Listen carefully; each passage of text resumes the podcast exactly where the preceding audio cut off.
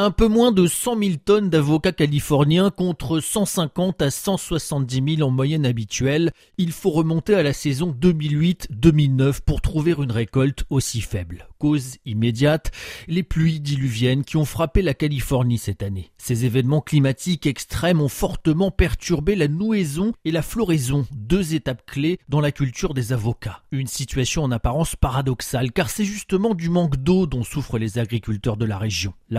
De fond dans le sud de la Californie, explique Eric Imbert, agroéconomiste au CIRAD et spécialiste des marchés fruitiers internationaux, c'est la raréfaction de la ressource hydrique aggravée par le changement climatique. Une eau plus rare et donc plus chère rend la culture de l'avocat moins rentable. Résultat, de plus en plus de vergers sont tout simplement abandonnés par leurs exploitants. C'est ce que les spécialistes comme Eric Imbert appellent l'érosion des vergers. Autour de San Diego, la surface cultivée est passée de 8300 hectares en 2012 à 5400 en 2022. Mais cela ne devrait pas affecter outre mesure le marché américain, nuance l'expert, car les avocats californiens ne représentent que 10% de l'approvisionnement général du pays. Aux États-Unis, le marché est complètement mexicanisé, explique Eric Imbert. Il fonctionne presque uniquement avec les fruits venus de la région du Michoacán au Mexique, première zone de production d'avocats au monde.